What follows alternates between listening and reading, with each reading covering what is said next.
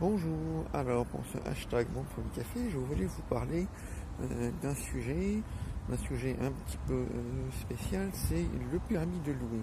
Je ne sais pas si vous étiez au courant, mais sur Paris, il était déjà mis en vigueur et nous l'avons maintenant sur toutes les villes qui pourraient en faire la demande.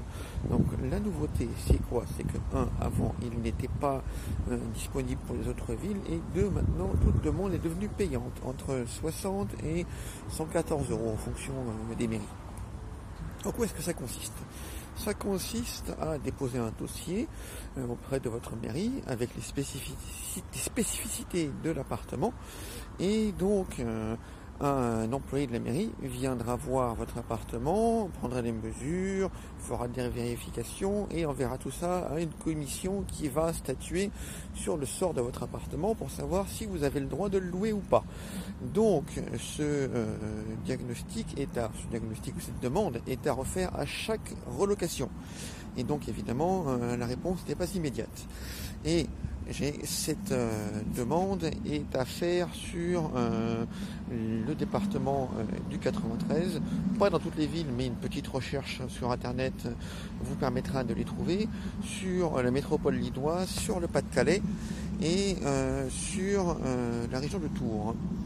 Donc là il y a un petit problème pour moi, c'est que évidemment, euh, si vous voulez vous soustraire à euh, cette, euh, cette, obligation, vous aurez une amende de 5 000 euros si jamais vous n'avez pas déposé la demande et une amende de 15 000 euros si jamais vous avez, refus, vous avez utilisé un refus et que vous louez quand même.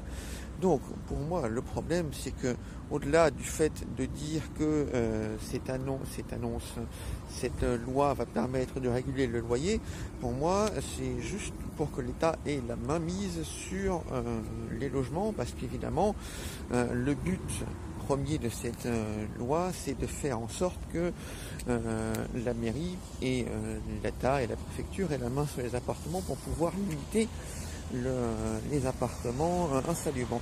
Mais tout le monde sait évidemment que euh, les euh, marchands de sommeil ne passeront pas par cette loi et du coup c'est encore les simples particuliers qui vont en payer le prix. Voilà, bonne journée